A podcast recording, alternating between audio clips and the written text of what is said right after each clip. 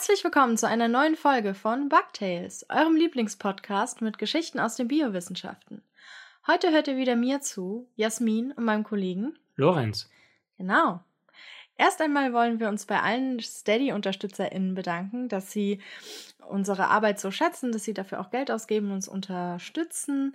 Wir haben vor, in nächster Zeit, dank äh, des Geldes, können wir uns nämlich Videolizenzen und äh, Soundlizenzen holen, ein bisschen mehr Videocontent und solche Sachen auf Social Media zu teilen. Also vielen Dank, dass ihr das möglich macht. Wenn ihr anderen auch noch UnterstützerInnen werden wollt, wir bieten drei Pakete an bei Steady. Schaut mal auf unserer Seite steadyhq.de-bugtails. Und da könnt ihr euch ein Paket aussuchen und kriegt da auch noch so ein paar extra Features, die äh, die anderen nicht bekommen. So, vielen Dank an die Unterstützer. Dankeschön. Hoffentlich willkommen an neue. Und ich würde sagen, wir starten jetzt mit den News. Die News. Zum Zähne ausbeißen. Die Wissenschaft ist an den biophysikalischen Eigenschaften von Zahnschmelz bislang verzweifelt. Wie konnte solche Widerstandsfähigkeit erzeugt werden, war nicht klar. Jetzt ist es einem Team allerdings gelungen, Zahnschmelz künstlich herzustellen. Und das Material ist sogar widerstandsfähiger als das biologische Original, veröffentlicht im Journal Science. Okay, dann will ich jetzt einmal alle Zähne aus dem Zeug. Dann will ich meine blöden alten alle ziehen lassen. Wenn du sagst, es ist widerstandsfähiger, dann nehme ich jetzt mal einfach alle neu. Okay, ich weiß nicht, wie der Kostenpunkt ist. Ist mir scheißegal. Vielleicht Versicherungsleistung. Die sagt euch, ich hätte gern komplett alle Zähne gezogen und dafür Plastikzähne. Ja, klar, machen wir. Na gut, jetzt kommen meine News. Und das sind gute News, sonst komme ich ja immer mit Doom-News aus der Ökologie, aber jetzt gibt's schöne News. Und zwar ähm, ist eine verschollen geglaubte Fledermausart wieder aufgetaucht. Keine Ahnung, wo sie war. Vielleicht Netflix versunken oder so. Aber die Hill-Hufeisennase hat so eine super große Nase und galt halt ganz lang als verschollen. Verschollen bedeutet, man weiß nicht, ob sie noch ausgestorben ist oder also ob sie schon ausgestorben ist oder noch existiert. Und jetzt wurde sie in Ruanda wiederentdeckt. So, ja, das war bisher immer so. Die ist halt auch nachts unterwegs und da, wo sie lebt, ist das Ökosystem super schwer zugänglich und deswegen konnten sie sie in den letzten Forschungsexpeditionen der letzten Jahre und Jahrzehnte einfach nicht entdecken. Und jetzt äh, hat äh, ein Team von Bad Conservation International tatsächlich diese Fledermäuse wieder nachweisen können und im Zuge dessen auch andere Fledermausarten, die sehr selten sind und äh, die dort endemisch sind und die wurden auch wiedergefunden. Also es ist insgesamt einfach eine sehr schöne News zu hören. Ähm, Tiere, von denen man dachte, wir hätten die jetzt vielleicht auch platt gemacht, äh, sind doch noch da. Wichtig zu betonen ist es Bad Conservation mit T. Ja. mit. Bad Conservation, ja, so richtig. Bad Conservation, also die schlechtesten Konservatoren. Nein, also Bad, genau. So, dann fangen wir auch mal direkt äh, mit der Geschichte an. Und es geht um, habt ihr bestimmt schon in der Folgenbeschreibung und auf dem Folgenbild gesehen, um kleine, krabbelnde Kollegen. Ja, es geht um Fadenwürmer. Fadenwürmer. Und zwar haben wir bereits in Episode 33 eine neue Kategorie eingeführt, nämlich die der Topmodels in der Biologie. Und damals ging es um die Ackerschmalwand und heute geht es aber eben um Fadenwürmer. Das heißt, um Top-Modellorganismen. Genau. Ja. Und Fadenwürmer sind auch bekannt unter dem Fachwort Nematoden. Ich dachte in dem Fachbegriff Fädchen. Und Nematoden sind ein Stamm von der taxonomischen Kategorisierung innerhalb des Tierreichs. Und bekannt sind unter den Fadenwürmern bereits mehr als 20.000 Arten. Wow. Wobei das nur die bekannten sind. Schätzungen zufolge geht man von 100.000 bis sogar 10 Millionen verschiedenen Fadenwurmarten aus. Schätzungsweise geht man davon aus, dass auch wir Fadenwürmer sind, dass Ja. es nur Fadenwürmer gibt. Es gibt nichts anderes. Fadenwürmer fristen aber ein relativ unscheinbares Dasein im Boden. Jasmin hat das ja auch in einer vergangenen Folge schon mal erwähnt, wie viele Fadenwürmer wir eigentlich in so einem, was war das, ein Eimer voll? Nee, das waren, das waren Erde nicht finden? unbedingt Faden, es waren generell Würmer. Ah, Auch so okay. Ringelwürmer und so. Okay. Aber jedenfalls, Fadenwürmer sind sicherlich auch einige dabei, die sind erstmal relativ unscheinbar, farblos zumeist und eben, wie der Name schon suggeriert, fädig. Und sie sind klein. Was heißt klein? Naja, sie sind im Millimeterbereich, was die Größe betrifft. Und da ist es auch so, dass die männlichen Tiere normalerweise noch ein Stück kleiner sind als die weiblichen Tiere. Das kennen vielleicht auch AquarianerInnen, diese kleinen Würmchen, die man manchmal im Wasser sieht, wenn zum Beispiel zu, ein bisschen zu viel gefüttert wurde oder so, die da rumschwimmen. Die haben auch immer Angst, dass was den Fischen tut, aber die tun den Fischen da eigentlich nichts. Die helfen nur beim Abbau von zu viel gefütterten Futter. Also die sind eigentlich ein Anzeichen dafür, dass man das Futter ein bisschen, ein bisschen runterschrauben sollte. Mhm.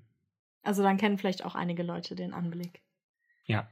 Was der Name auch schon suggeriert, ist die Wurmgestalt, also im Prinzip ein langer Schlauch, der, dessen Enden natürlich geschlossen sind, mit rundem Querschnitt. Und die Fadenwürmer gehören zu den Wirbellosen, das heißt, sie besitzen im eigentlichen Sinne kein Knochenskelett. Aber sie besitzen Längsmuskeln zur Fortbewegung, also im Prinzip von Kopf bis Fuß in einem Schlauch unterhalb der Außenhaut. Und zwischen dieser Außenschicht und der Innenschicht des Wurmes, dort wo also diese Längsmuskeln liegen, gibt es zudem eine Flüssigkeit mit hohem Druck. Und diese Flüssigkeit ist ein Flüssigskelett sozusagen, also ein Hydroskelett, so wird es genannt. Und zur Fortbewegung müssen sich die Muskeln der Fadenwürmer zusammenziehen und da dient dieses Flüssigskelett als Gegenspieler. Dadurch kann sich der Wurm kriechend, schlängelnd fortbewegen. Und das sehen wir dann ja wahrscheinlich auch in unseren neuen Videoanimationen. hab ich Genau, gehört. ja, ich habe ein schönes Video gemacht. Das findet ihr auf Instagram und auf Twitter. Und da könnt ihr so ein bisschen anschauen. Und auch auf der Bugtails-Seite verlinke ich es. Da könnt ihr ein bisschen anschauen, wie die kleinen Kerlchen aussehen und wie die sich fortbewegen. So, ansonsten, okay, jetzt hatten wir Kopf und Fuß oder Muskeln und Skelett schon genannt, Kopf und Fuß auch genannt. Welche Körperteile besitzt so ein Wurm noch? Genau, also Kopf und Fuß. Fangen wir mal beim Kopf an. Der Kopf ist die Körperöffnung vorne, bestehend aus Mund und Rachen. Und die Fadenwürmer haben auch einen Bart mitunter. Haben die auch so Bartfrisuren? Boah, wenn da so ein, Farben, so ein Fadenwurm ist mit so einem kleinen Bärtchen über der Oberlippe in der Mitte, dann würde ich mir ein bisschen Sorgen machen. Dann würde ich mal gucken.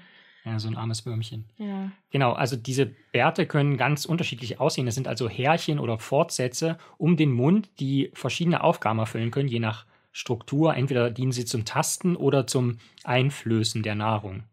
Oh, Lorenz, so kannst du dir nicht vorstellen, was gerade in meinem Kopfkino, für Kopfkino abgeht. so mit den, mit den Bartfrisuren um den Mund und so, so wie Walker Texas Ranger oder so. Haben die auch manchmal so kleine Hüte auf und so und so Cowboy-Stiefel. Ist nicht berichtet, aber wenn du es findest, kannst du es bestimmt noch äh, gut Manchmal publizieren. Unter, unter Mikroskop nochmal genauer gucken, du. Ja. Okay. Apropos Einflößen der Nahrung, was, wovon ernähren sich die Nematoden? Nun, auf dem Speiseplan steht von Art zu Art unterschiedliches. Also es gibt Fadenwürmer, die sich von Bakterien ernähren, welche ernähren sich von einzelligen Algen, von Pilzen, von Aas, also abgestorbenen biologischen Material, von Fäkalien. Manche sind sogar räuberisch unterwegs und da räubern sich andere Tierchen. Was dann als Nahrung aufgenommen wurde, muss natürlich auch noch verdaut werden und da bietet sich wiederum die Muskulatur der Fadenwürmer an, denn dieser Muskelschlauch kann die Nahrung im Prinzip zerquetschen, bevor sie dann, wie bei uns Menschen, mit Hilfe von Enzymen in Nahrungsbestandteile zerlegt wird. Und was passiert, wenn die Nahrung in seine Bestandteile zerlegt wird bei uns Menschen? Dann muss man kacken, oder meinst du das vorher? Ja, das auch. Genau, aber was passiert vorher noch? Was passiert mit den Nahrungsbestandteilen? Er wird halt aufgespalten und dann auch Ge- resorbiert. Genau, resorbiert. Ja. Und wo gehen die dann hin? ins Blut. Ins Blut, genau. Nun ist es bei den Fadenwürmern so, die besitzen kein Blut und kein Gefäßsystem, sondern da ist es so, die Nahrungsbestandteile werden, gehen direkt quasi aus dem Darm raus und da rundrum sind ja die restlichen Zellen des Mhm. Wurms. Das heißt, sie gehen dann direkt in die anderen Zellen über und müssen gar nicht irgendwie groß verteilt werden. Klopfen die da immer so, ey, ist hier noch frei? so, wie damals beim Impfzentrum, wo man auch einfach so rumgelaufen ist, irgendeine Tür geguckt hat. Ja, finde ich ähm, schräges. Äh, was ist denn mit einer Zelle, wenn die mal nichts abkriegt, weil da keiner klopft? Ich glaube, die teilen ganz Brüder und schwesterlich. Okay. Und dieses Verteilungssystem ohne Gefäße ist ganz ähnlich oder funktioniert ganz ähnlich bei der Atmung der Fadenwürmer. Denn der Sauerstoff wird über die Haut aufgenommen und dann direkt an die darunterliegenden Körperzellen abgegeben oder verteilt. Nicht schlecht. Und wie du es auch schon richtig erwähnt hast, muss natürlich der Rest der Nahrung dann noch ausgeschieden werden. Das passiert über den Anus, also die Öffnung, wenn man so will, am Fuß- oder Schwanzende des Wurmes. Und was gäbe es noch an biologischen Prozessen? Wie sieht es mit der Fortpflanzung aus? Nun, Fadenwürmer pflanzen sich meistens sexuell fort. Das Die heißt, kleinen Schweinchen. ja, es braucht zwei Würmer, zwei Geschlechter. Wir hatten es ja auch schon erwähnt. Die Weibchen sind normalerweise ein bisschen größer als die Männchen. Aber es gibt auch Ausnahmen, zum Beispiel Selbstbefruchtung, wie etwa beim wohl berühmtesten, bei der berühmtesten Art der Fadenwürmer, Cenorhabditis elegans oder kurz C. elegans. Oder auch Zelegans. Ja, sehr elegant. Äh, Ja. Weil das ist das eigentliche Topmodell oder Topmodellorganismus in der Biologie, der Fadenwurm C. elegans. Dazu packe ich auch wiederum, wie bei der Ackerschmalwand auch, einen entsprechenden Essay aus dem Journal eLife mit dazu. Und die ersten Arbeiten zu C. elegans entstammen aus dem Jahr 1900. Populär wissenschaftlich wurde C. elegans dann allerdings erst durch die Arbeiten von Sidney Brenner. Der etablierte, wie man im Labor mit C. elegans arbeiten kann und erhielt im Jahr 2002 den Nobelpreis für Physiologie oder Medizin für die Entdeckung der Genregulation, Organentwicklung und die Beschreibung des Zelltods, den wir ja auch schon hier im Podcast Ja. gehört haben. Genau, und das war in den, habe ich jetzt glaube ich nicht dazu gesagt, in den 1970er Jahren. Äh, seitdem wird der also der C. elegans Fadenwurm sehr systematisch untersucht. Und lustigerweise wurde er dann also von 1970 bis so um das Jahr 2000 oder 2002, als dann diesen Nobelpreis auch gab, wurde C. elegans im Labor wirklich detailliert erforscht. Aber im Jahr 2000 haben wir uns dann gefragt, okay, was passiert jetzt eigentlich mit den C. elegans Fadenwürmern, die es in freier Wildbahn gibt?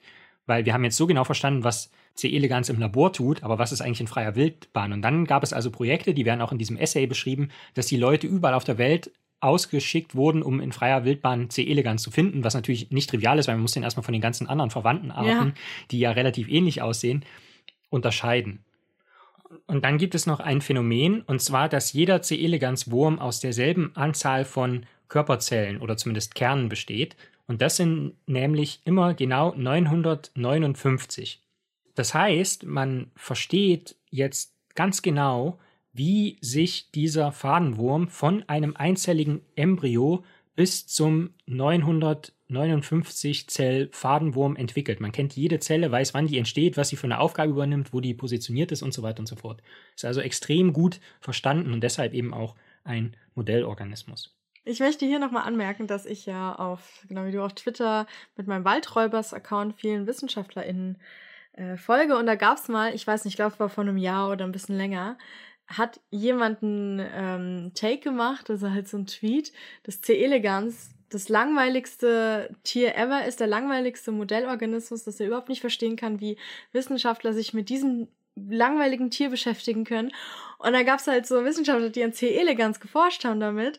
Die, da gab es einen riesen Streit dann, weil die so, nein, das ist überhaupt nicht langweilig und so. Und da sind wirklich die, äh, da sind die Fronten aneinander geraten zwischen C. elegans ist langweilig und äh, die anderen sagen, hä, nee, ist voll super. Du, du weißt einfach gar nichts über Biologie. Bei dir muss wahrscheinlich alles leuchten und, und glitzern und, und, und tolle Geräusche machen, damit du es äh, untersuchst. So fand ich fantastisch. Ich habe mir im Popcorn quasi mäßig, ich mir, wie sie sich streiten, ob C. elegans ein langweiliger Wurm ist oder doch kein langweiliger Wurm ist. Hm. Fand, ich, fand ich schön.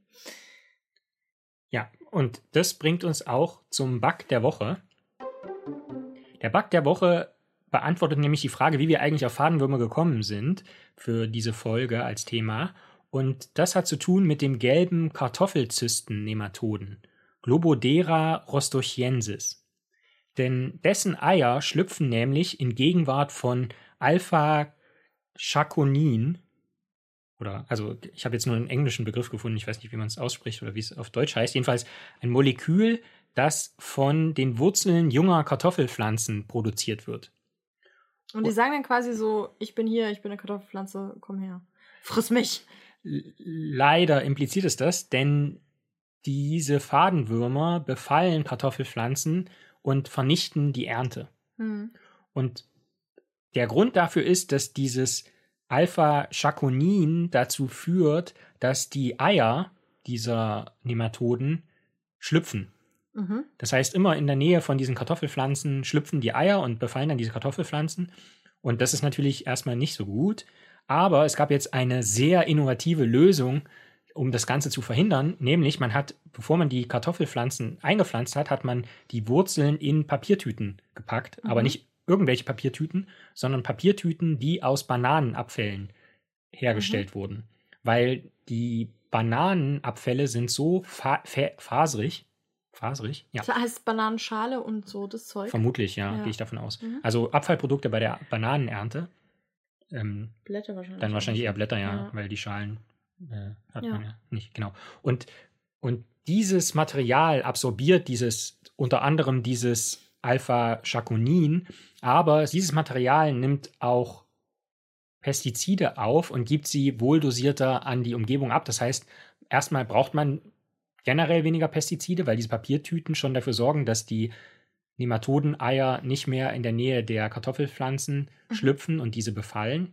Und zum anderen braucht man eben auch weniger Pestizide, weil man nicht eine hohe Dosis quasi gibt und das direkt im Boden sozusagen überdosiert abgegeben wird, Ja. sondern langsam und nachhaltig sozusagen erst abgegeben wird. Mhm.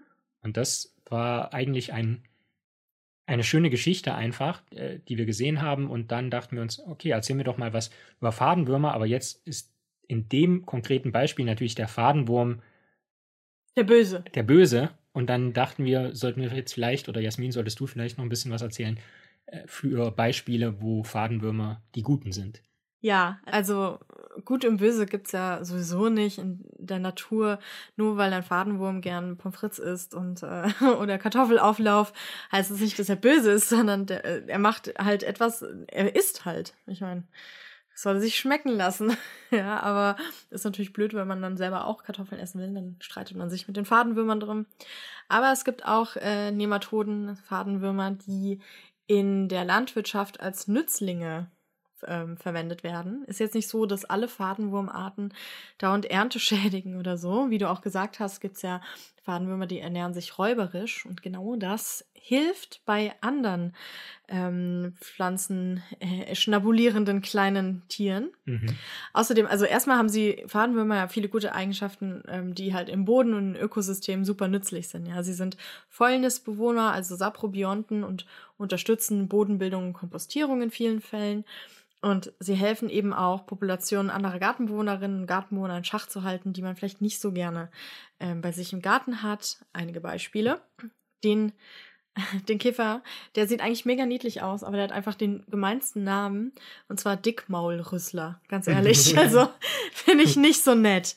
Der sieht super niedlich aus und er ernährt sich halt leider von Pflanzen, hauptsächlich so Zierpflanzen. Er mag Rhododendron, Flieder, äh, Azaleen, Eiben, Efeu, Kirschlorbeer, Rosen, Erdbeeren, Wein, alle möglichen Beeren. Also er ist da wirklich absolut kein Kostverächter. Irgendwas steht im Garten, er denkt sich, ja gut, geht schon. Und junge Pflanzen sind da besonders gefährdet, weil sie noch nicht so widerstandsfähig sind. Und da gibt es eine Fadenwurmart, die dagegen eingesetzt wird, die heißt Heterorhabditis. Und äh, weil die meisten Leute das nicht aussprechen können, ich finde es auch schwer, sagt man HM-Nematoden. Ja? Und die findet man dann oft online im Gartencenter unter diesem Namen. Und ähm, die, wenn man die im Boden gibt, dann ähm, fressen die halt die Larven von diesem Käfer. Ja? Ein anderer äh, Bewohner, den man auch nicht so gerne in der Wohnung vor allem hat, sind Trauermücken. Das ist ein Problem, kennen bestimmt viele. Man kennt äh, das, äh, die Gelbstecker überall und so. Und die Larven sind halt besonders für Zimmerpflanzen gefährlich. Also ähm, dagegen helfen dann Hydrokulturen natürlich, dass man sagt, okay, gar keine Erde erstmal benutzen und dauernd muss man Pflanzen umtopfen. Das ist mega nervig, ja. Und deshalb kann man da auch mit Nematoden Abhilfe ähm, schaffen und zwar mit der Sorte bzw. Art Steinernema feltiae. Und ähm, die kann man innen ganzjährig bei Zimmertemperaturen die Töpfe tun und die kümmern sich da um die Larven und essen die halt. Dann gibt es auch einen Käfer, der auch nicht so gern gesehen wird im Garten, ist der Gartenlaubkäfer. Da kann man äh, ebenfalls HM-Nematoden von August bis September in die Erde einbringen und dann halt ein bisschen äh, feucht halten und der kümmert sich da auch um die Larven. Es gibt tatsächlich auch äh, Nematoden, die gegen Schnecken äh, in Anführungsstriche helfen. Der heißt Phasmarabditis hermaphrodita, kurz pH-Nematode. Finde ich aber echt auch brutal. Ich meine, gut, es ist Natur, ne? Ja, aber die befallen halt die Atemöffnungen der Schnecke und die geht echt relativ langwierig und elend zugrunde dann. Und ich, wie gesagt, es ist Natur, klar, aber und es ist auf jeden Fall auch besser als Chemikalien oder Gifte oder so. Aber ich finde es schon. Also ich könnte das keiner Schnecke antun, weil ähm, das kann ich einfach nicht machen. Und äh, deshalb teile ich meinen Salat mit den Schnecken. Frage, was wie viel braucht man denn da mengenmäßig? Also wollte ich gerade sagen. Okay. So, für ungefähr, wenn ihr einen Garten habt und habt da 100 Quadratmeter Fläche da kostet so eine biologische Schädlingsbekämpfung, zum Beispiel durch HM-Nematoden, so um die 20 Euro. Also das ist jetzt auch nicht, ähm, dass man sich da arm macht oder so, dass man erst mehrere tausend Euro zahlt oder hunderte Euro. Ähm, ist natürlich, hängt immer drauf ab, ähm, davon ab, ob das klappt, wie man die Nematoden dann auch pflegt. Also wichtig ist, den Boden schon vor der Ausbringung feucht zu halten, weil sie diese Feuchtigkeit zur Fortbewegung brauchen und dann eben immer so ein paar Wochen, auch nachdem sie ausgebracht wurden, darauf achten, dass der Boden nicht austrocknet, weil die Kärchen dann halt sofort sterben. Ne? Also man braucht äh, schon eine ganze Armee, aber wenn man dann so diese Nematoden kriegt man in Eiform, in so einem Pulver und wenn man das anmischt und dann äh, gießt und äh, ausbringt, da sind schon ein paar Tausende dabei. Also dann, äh, die vermehren sich ja auch noch. Also wenn man mhm. sie gut pflegt, wenn man irgendwie zwischendrin austrocknen lässt und sich denkt, ja, wird schon irgendwie, dann wird es nicht. weil äh, da sind die ziemlich schnell tot. Ja, also Nematoden können auch in, es ist jetzt nicht so, dass die in Gartenlandwirtschaft immer negativ sind, sondern die können, so wie alle Tiere, auch helfen oder halt eher nicht helfen. Es kommt darauf an, was das Ziel ist, aber letztlich sind sie, äh, ich mag auch das Wort Schädling nicht, sowas finde ich blöd. Ähm, sie sind halt einfach da und machen, was sie sollen, zwar essen und überleben. Und äh, für uns Menschen, wenn wir halt leider dasselbe essen, ist es natürlich immer ein bisschen blöd. So. Hast du eigentlich noch eine Frage, Lorenz? Ah ja, zu dem, was du gesagt hast. Und zwar von der Definition her ist dann für dich ein Virus eigentlich ein Schädling? Virus ist für mich schon in erster Linie kein Lebewesen. Also von daher fliegt es da eh raus aus dieser. Hm. Außerdem können Viren sehr nützlich sein. Zum Beispiel Weitergabe von positiven Mutationen oder sowas. Äh. Also Viren, äh, Viren werden ja auch zum Beispiel in der Krebstherapie eingesetzt und lauter Sachen. Also Viren sind nicht nur per se schlecht, aber sie sind für mich kein Lebewesen, deswegen ähm, fliegen sie für mich da aus der Definition sowieso raus. Hm. Wie sieht's bei dir aus? Sehe ich eigentlich ähnlich. Ja, gut. So, dann sind wir schon wieder am Ende der Folge. Vielen Dank, dass ihr wieder einmal zugehört habt. Zwei Sachen gibt's noch. Also erst einmal wollte ich euch noch erzählen, habe ich ja schon mal erzählt, dass ich jetzt eine Naturkolumne per Newsletter habe. Und zwar kriegt ihr da, wenn ihr die kostenlose Version wählt, alle zwei Wochen eine schöne Geschichte ins Postfach. Und äh, da geht es um Natur, um Naturschutz, um lustige Tiere und solche Sachen. Und gerade jetzt am Wochenende ging die neue Folge raus. Da geht es um Biolumineszenz bei Tieren und wir. Ich zeige euch Glühwürmchen und ähm, leuchtende Würmer und solche Sachen. Und äh, könnt gerne mal schauen auf schreibersnaturarium.de, also zusammengeschrieben. Und da könnt ihr vielleicht gucken, ob ihr den Newsletter abonnieren wollt, kostenlos oder sogar äh, mich unterstützen wollt bei meiner Arbeit. Dann gibt es sogar noch mehr Newsletter-Folgen und ein kleines Podcast-Format obendrauf. So, und Lorenz hat auch noch eine Ankündigung, die ziemlich cool ist. Genau, denn wir wurden nämlich mit unserem Podcast für den goldenen Blogger nominiert, denn da gibt es eine Kategorie Podcast. Und allerdings wurden wir nicht alleine nominiert, sondern es gibt mehrere Nominierte, unter anderem auch, oder die anderen beiden Nominierten sind der Millanton Podcast vom FC St. Pauli und der Hopcast. Und mit Leuten von diesen beiden Podcasts habe ich mich getroffen in dem Fall und wir haben eine Sonderfolge aufgenommen, wo wir uns alle dreimal vorstellen und äh, ein bisschen erzählen. Und ich erzähle auch eine kleine Geschichte aus den Biowissenschaften, die thematisch so ein bisschen zu den anderen beiden Podcasts passt. Es und geht ums Saufen. Nein, es geht um Bier. Um Bier und Hefe, genau. Und diese Folge wird als Sonderfolge am kommenden Mittwoch erscheinen. Genau. So, und jetzt bedanken wir uns schon mal bei unseren UnterstützerInnen auf Steady, die uns ähm, ganz toll äh, an uns glauben, an den Podcast Call glauben und dann sogar uns Geld dafür geben, dass wir noch weitermachen können und das noch ausbauen können. Und wir danken Franka, Johannes, Ronny, Chiara, Dash, Kathi, Norbert, Clara, Julia, Bernd, Julia, Anja, Daniel, Marie und Marie, Alexander, Torben, Christian, Gerhard, Annika, Felix, Dominik, Christoph, Maria, Sarina, Angie, Christian, Christine, ist meine Oma, Jakob, Philipp, Tobias, Lena, Carla, Gitta, Matthias, Rinsteil, Philipp, Ricardo, Lars, Leonie, Michael, Marcel, Sebastian, Tim, Anja, Annika, Sandra, Jenny, Pia, Marco, Brigitte, Regina, Monika, Oliver, Eleonore, Dominik, Daniela, Ina, Ralf, Jörn, Steffi, Felix, Gerlinde, Markus, Karin, René, Ella, Julia, Oliver, Melanie, Nelo, Franziska, Martina, Felix, Nicole, Christian, Jessica, Jonathan, Michael, Rebecca, Sascha, Katrin, Alexander, LJ und Jasmin. Vielen, vielen Dank, dass ihr dabei seid und äh, uns unterstützt. Und wir hören uns beim nächsten Mal. Bis dann. Macht's gut.